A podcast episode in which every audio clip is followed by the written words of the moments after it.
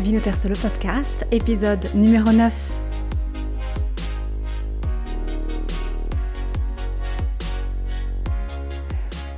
Ah, le mois de juillet, les cigales, les promenades senza metà, au volant d'une Alfa Romeo 124 Spider décapotable, vers bouteille bien entendu, le long des vignobles. Mais sauriez-vous me dire quels cépages peuplent les étendues de vignobles en Toscane, dans le Piémont, en Sicile Après un début de saison haut en couleur, Spritz méthode Martinotti, aujourd'hui Vinoterso s'attaque à un morceau de choix, l'ampélographie, et plus particulièrement à l'ampélographie italienne. Et comme le sujet mérite amplement d'être approfondi, je vous propose trois rendez-vous dédiés entièrement aux cépages italiens. Benvenuti, soyez les bienvenus à l'écoute de l'unique podcast sur le vin qui vous aide à choisir et comprendre la vostra prossima bottiglia italiana. Je suis Audreyne et oggi sono il vostro sommelier. N'ayez crainte si vous êtes déjà un dégustateur chevronné, féru de vin et de tout ce qui gravite autour de la bouteille et de son contenu, et que cet épisode vous semble à première vue un brin primo livello, je vous promets quelques belles surprises à la clé.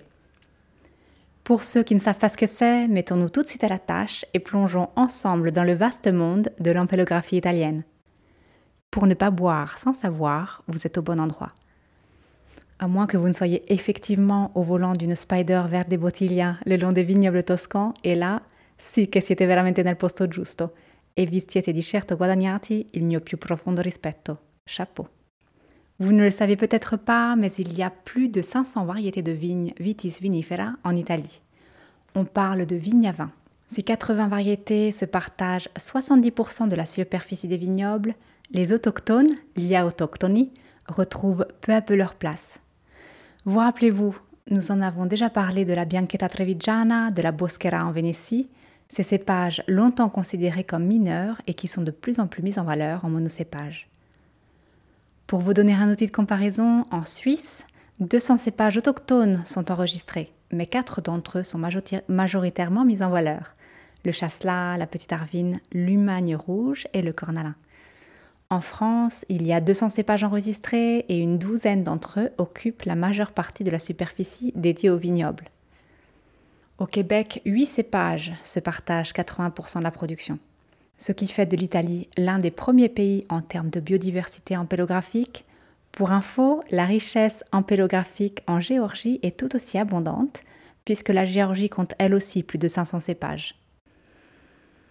Pour commencer, de quoi parle-t-on?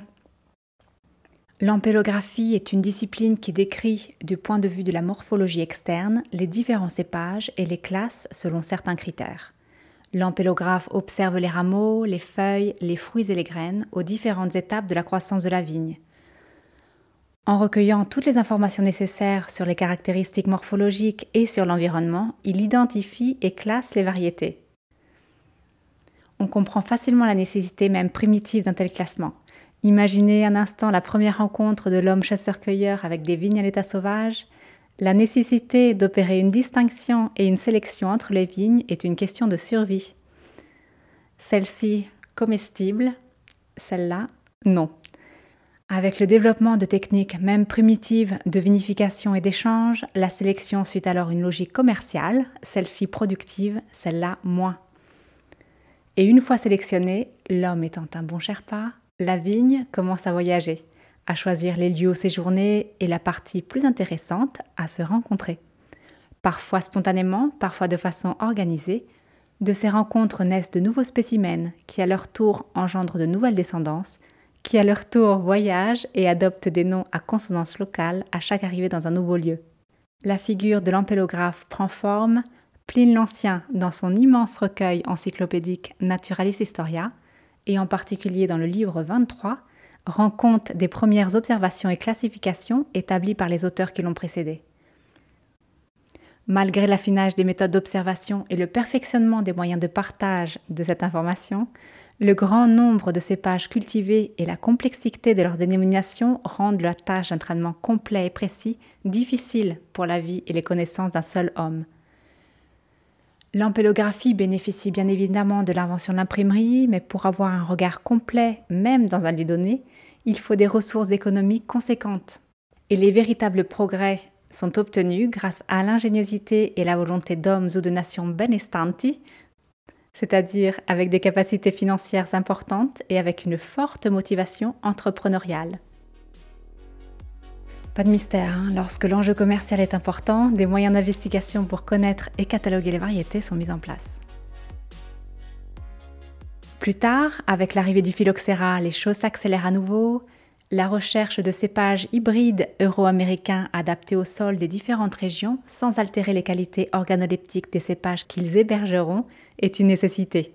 Ce travail immense est à la base de l'ampélographie moderne. Malgré les progrès effectués lors de cette crise mondiale au début du XXe siècle, la confusion règne. L'ampélographie est encore un ensemble complexe et confus de noms et de descriptions. Ce que les ampélographes ignorent alors, c'est que la vigne est une espèce polymorphe qui s'exprime en fonction de son environnement, en fonction du sol, en fonction du climat, en fonction de l'exposition. Et pour compliquer les choses, les noms attribués aux cépages sont très souvent le résultat d'une sensibilité locale. Je m'explique.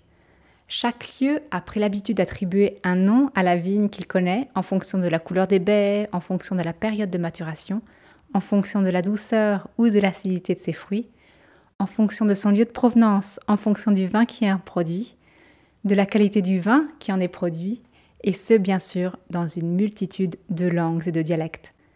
Tout ceci a généré au fil des siècles des noms, des synonymes, des homonymes et beaucoup de confusion.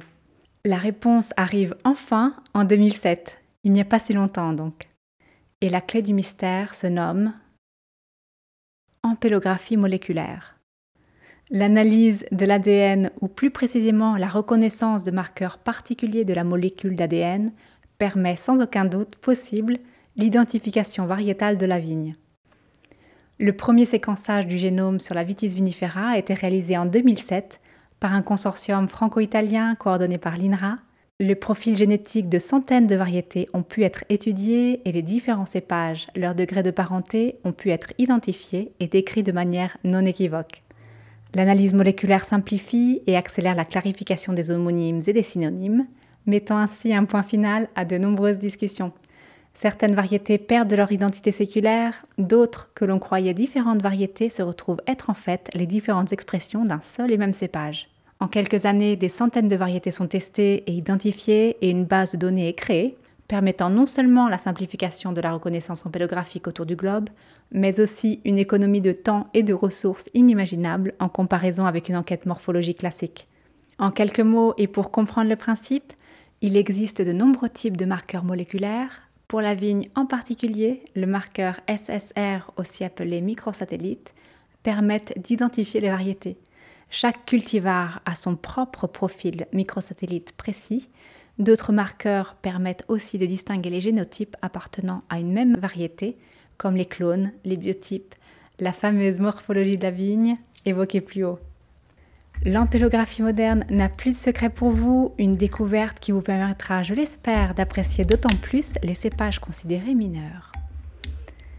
Et chose promise, chose due, je vous propose aujourd'hui la dégustation d'un cépage exclusif nous sommes à Pescosolido, en province de Frosinone, au sud-est de Rome. La passion de Danilo est contagieuse et son histoire est le genre d'histoire que j'adore raconter. Il décide de relever le vignoble de son grand-père après une expérience en France et de pratiquer une viticulture durable, biologique et biodynamique, sans concession aucune aux herbicides et engrais chimiques. Un pari pris il y a dix ans, risqué mais enthousiasmant. Quand on voit la beauté de ces plantes, on comprend facilement pourquoi des pieds de vigne pour certains centenaires, car le phylloxéra ici n'est pas arrivé. Les vignes sont paisiblement alignées dans des vignobles situés à 630 mètres au-dessus du niveau de la mer. La plupart des travaux sont effectués à la main, la mécanisation sur le vignoble est réduite au minimum, et les chevaux Afflinger et Pony di Esperia, une race en voie d'extinction, sont mis à contribution.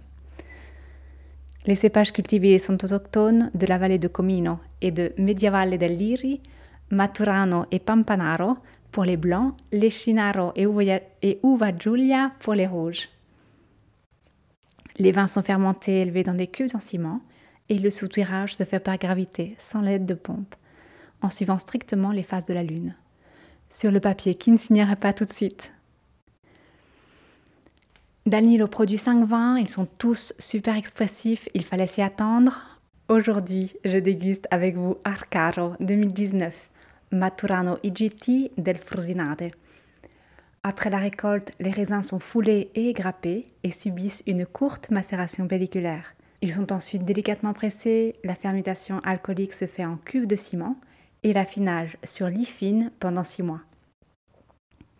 Le vin, qui ne subit aucune clarification ni filtration, mûrit ensuite en bouteille pendant 6 mois.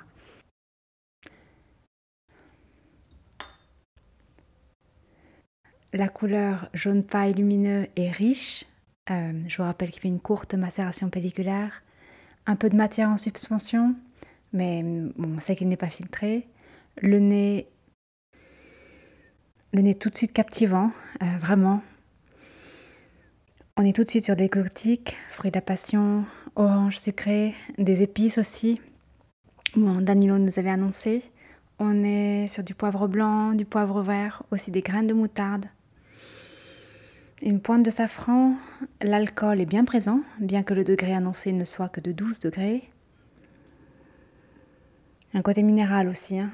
ardoise, pierre mouillée. Et ce fruit exotique qui revient de façon très agréable. On est presque sur un tabac blond. Hein. Un joli nez vraiment complexe, agréable. En bouche, très frais une belle veine d'acidité qui me fait tout de suite regretter de l'avoir ouvert si jeune. Il est savoureux, mais on sent qu'il est encore fougueux hein, et qu'il aurait vraiment mérité d'attendre un petit peu. C'est un vin complexe, nerveux, de grande qualité. Il a d'ailleurs reçu plusieurs prix, dont le meilleur vin blanc à la foire Autochtona des vins autochtones de Bolzano. Vraiment agréable. Mm. Oh, eh bien, notre première étape arrive à sa fin et je vous souhaite bien entendu une excellente dégustation, de très belles découvertes en espérant vous avoir à mes côtés la semaine prochaine pour notre deuxième volet entièrement dédié à l'ampélographie italienne. À la semaine prochaine, à la prossima. Si vous avez apprécié et que vous souhaitez en savoir plus, vous trouverez toutes les bouteilles, les régions, les producteurs et les appellations qui ont inspiré ce podcast sur vinoterso.com v-i-n-o-t-e-r-s-o.com, le site d'information de formation dédié 100% au vin italien.